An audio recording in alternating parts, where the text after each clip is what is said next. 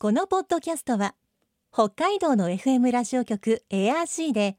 毎週日曜日午後6時30分から放送中の番組を再編集してお届けしています。世界の憧れ北海道ブランドぜひお聞きください。今世界から注目される北海道この番組では北海道が世界に誇る自然文化産業などをピックアップ北海道の持つ魅力や可能性をゲストの方に伺います。お相手は鈴木舞です。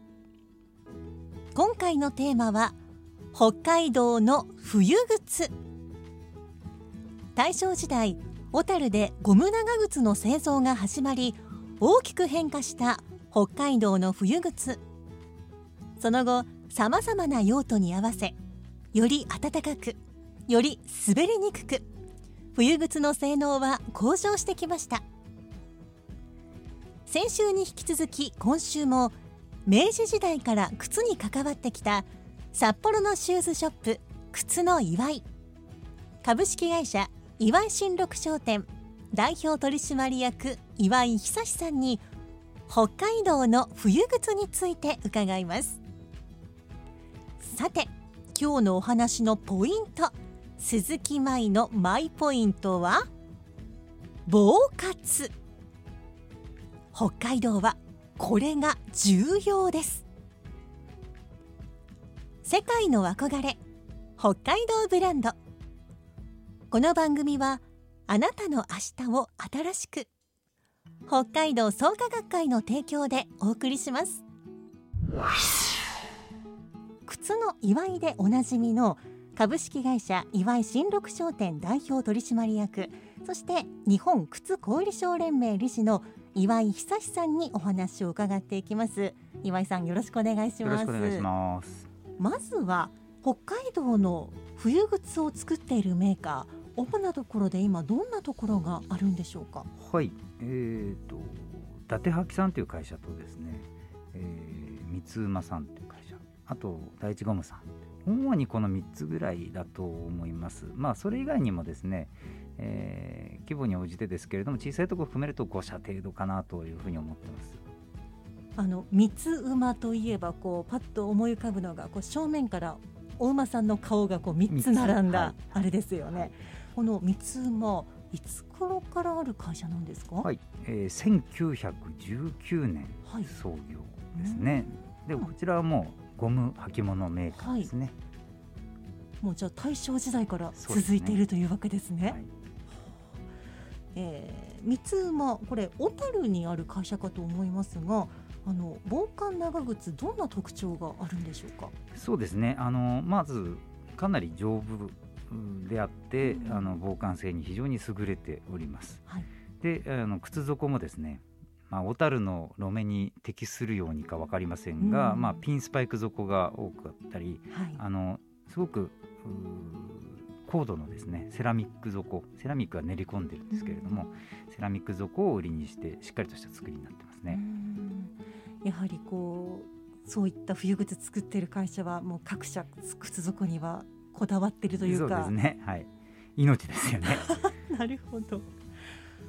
あの三つ馬も小樽の会社ですが、第一ゴムこちらもまた小樽にある会社かと思うんですが、こちらもどういった会社か教えてもらえますか？こちらはですね1935年に、えー創業しておりまして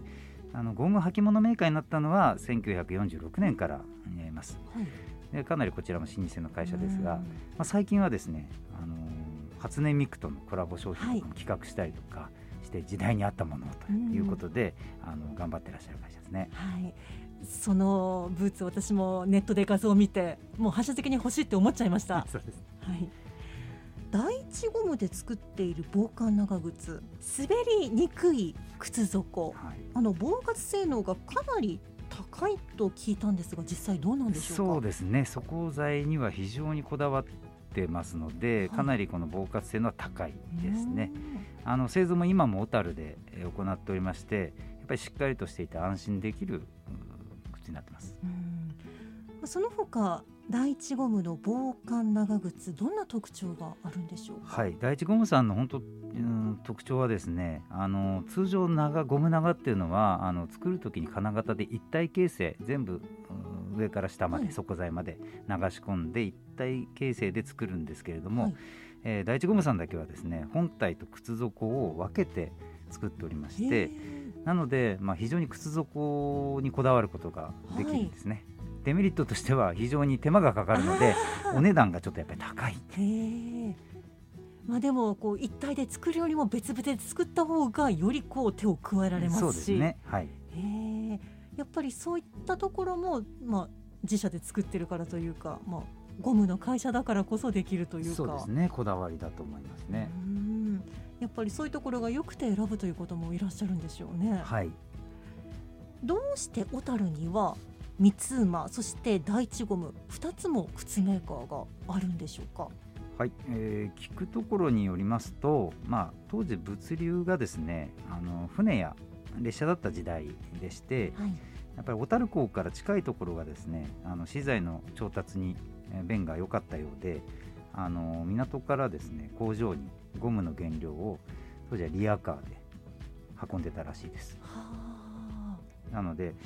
あのゴム工場以外もですねかなりあのその便の良さでですねうんさまざまな工場があったと聞いてます。やっぱりそういう物流のこの流れの良さっていうのは大事なんですね。そうですねノースデイトという靴、こちらどんな靴なんでしょうか？はい、えー、と弊社でもですね非常に扱いがあって人気の、おブランドなんですけれどもあの北海道のですね伊達履さんという会社でですね企画製造されている靴です。で北海道冬の北海道に適したものを本当に長く提案し続けているブランドでしてデザイン性のあるブーツが多いんですけれども、防寒はもちろんあの防水性にも考えられている作りになっております。で防滑性っていう面ではあの折り返して使用できるワンタッチスパイク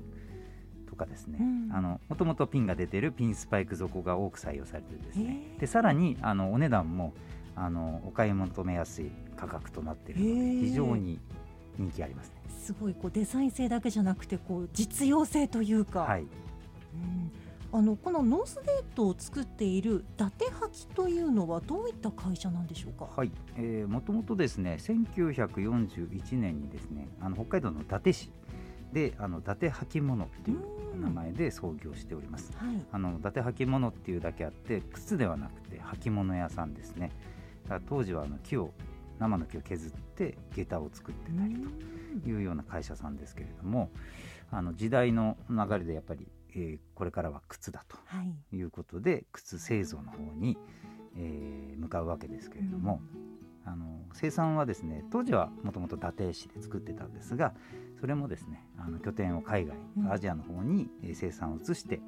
で、えーおります。まあ、ほ北海道のですね特有のニーズに対応した商品をはい。製造しているメーカーで、まあ、学生さんとかあの若い人向けのあのサークルっていう、まあ、ノースデイトとまた別なサークルっていうブランドもあるんですけども、これも非常に人気で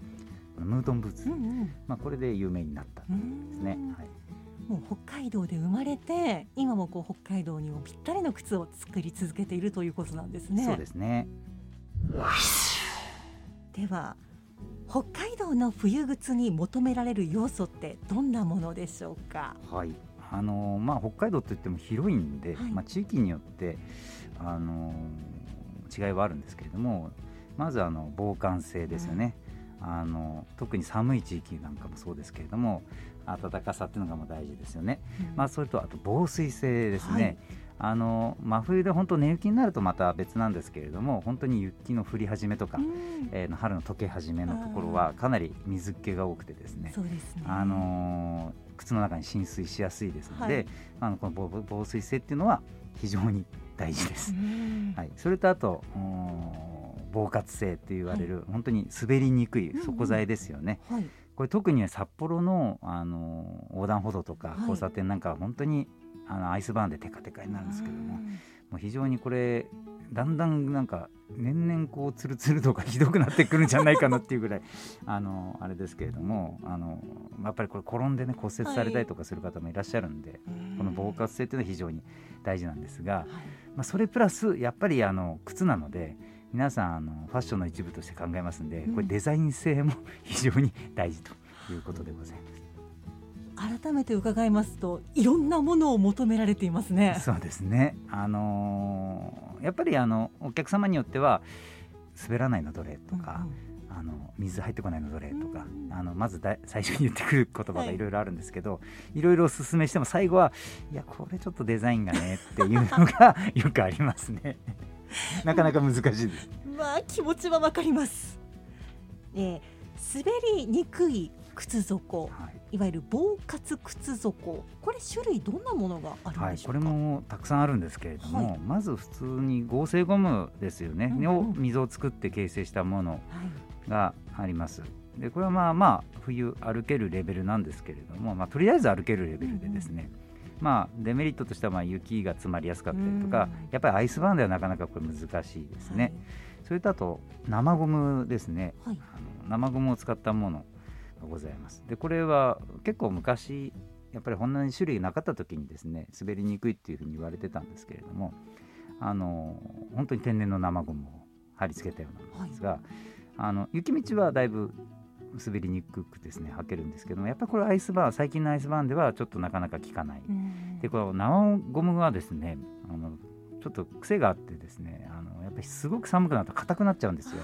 だからすごい寒い玄関にずっと置いとくと朝カチカチ状態なんですよね。はい、それとあとあのガソリンスタンドとか行っちゃうとあのガソリンとかオイルがもしこぼれてたら、溶けちゃうんですよそれ踏むと。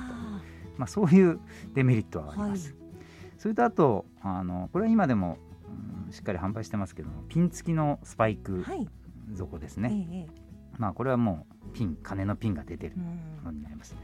雪とかアイスバーンでかなり引っかいてあの効き目はいいんですけれども、はい、逆を言うとですねやっぱりあのピンが出てますから、うん、あの地下鉄の構内とかですねああいう石のところが、はい、まあ、カツカツ音になるんですけど、はい、音になるだけならいいんですがちょっとやっぱ滑るんですよね。なるほど。そこはちょっと注意しなければいけないのと、まあ、ピン鉄ピンなので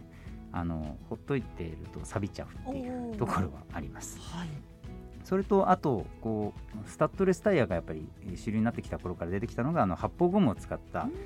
靴底ですね、うんはい、本当にスタッドレスタイヤのようなグリップ力を持ってます。で柔らかいのであの履いてて靴底に雪離れがいいんですよね、うん、雪があんまり張り付かない。というのが特徴です、ただやっぱりアイスバーンでは効くんですけどもやっぱりピン付きと比べると限界がやっぱりありますしあのやっぱり柔らかいゴム使ってるんで普通にアスファルト特に札幌なんかはあの地下街もありますしあのロードヒーティングされてるんでアスファルト出てるんですけどもちょっと減りやすいんですよね柔らかい分。それがちょっとデメリット。あと濡れた状態でですね室内の床とか歩くとあのギュッギュッギュッギュ音になるんですよ。どうしてもこう柔らかいゴム特有の感じでございます、はいそれとここから特殊配合ゴムの底なんですけれども、はい、一つはあのガラス繊維最近ちょっと流行ってますけれどもあのガラス繊維が配合された、えー、底材になります、はい、でいわゆるガラスの繊維が氷を引っかいてですね、まあ、引っかいていうイメージよりもなんかこう吸い付くような感じですね氷に、まあ、そんなイメージなんですけれどもやっぱりアイスバーンでよく効くようにできております。ただやっぱりこれもですねあのすごくいいんですけれどもやっぱりガラス繊維を入れるということはちょっと硬くなりますので、はい、ちょっと靴底に雪がつきやすくなりますので、まあ、そこら辺注意していただきたいなという底材ですね。まあ、それ以外にもあのセラミックとかあと貝殻の粉が入ってたりとか、いろんなその、えー、特殊配合のゴムがあります。はい、それぞれこう特徴とか、まあ、一長一短もありますけれど本当にもういろいろ研究を重ねてそうですね。滑らないように工夫を重ねているんですね、ね、皆さんメーカー各メーカーさんはご苦労なさっていると思いますけれども我々はあのお客様から聞いた要望をとにかくぶつけるだけなので、はい、はい、そうやって進化していくんですね。そうですね、うん、あの北海道で企画して、うん、えー、よそで作ってサンプルを出来上がったサンプルを北海道の冬で履いてみて確かめてやっぱ,、うん。やっぱダメだなとか あいいなとかなんかそれでまた作り直したりとか、まあ、そんな繰り返しですよね。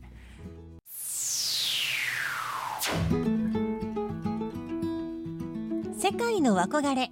北海道ブランド。今回のゲストは札幌のシューズショップ靴の祝い株式会社岩井新六商店代表取締役岩井久志さんでした今日のマイポイントは防活でした。防寒防水よりは耳なじみがないかもしれませんが滑るのを防止する防滑そんな滑りにくい靴底を作るため今も日々研究が重ねられているんですね。北海道の冬靴これからも頼りにしています。さてこの番組では皆さんからのメッセージをお待ちしています。番組の感想やあなたの思う北海道ブランドなどぜひお寄せください。クオカード3000元分を毎月抽選で1名の方にプレゼントしています。詳しくは番組のホームページをご覧ください。また以前放送したこの番組の再編集版をポッドキャスト放送でことができます。詳しくはエアシーのホームページにあるポッドキャストステーションをチェックしてください。北海道ブランド。そこには世界を目指す人たちの知恵と情熱があります。来週もそんな北海道ブランドに元気をもらいましょう。ご案内は鈴木舞でした。世界の憧れ北海道ブランドこの番組はあなたの明日を新しく北海道創価学会の提供でお送りしました。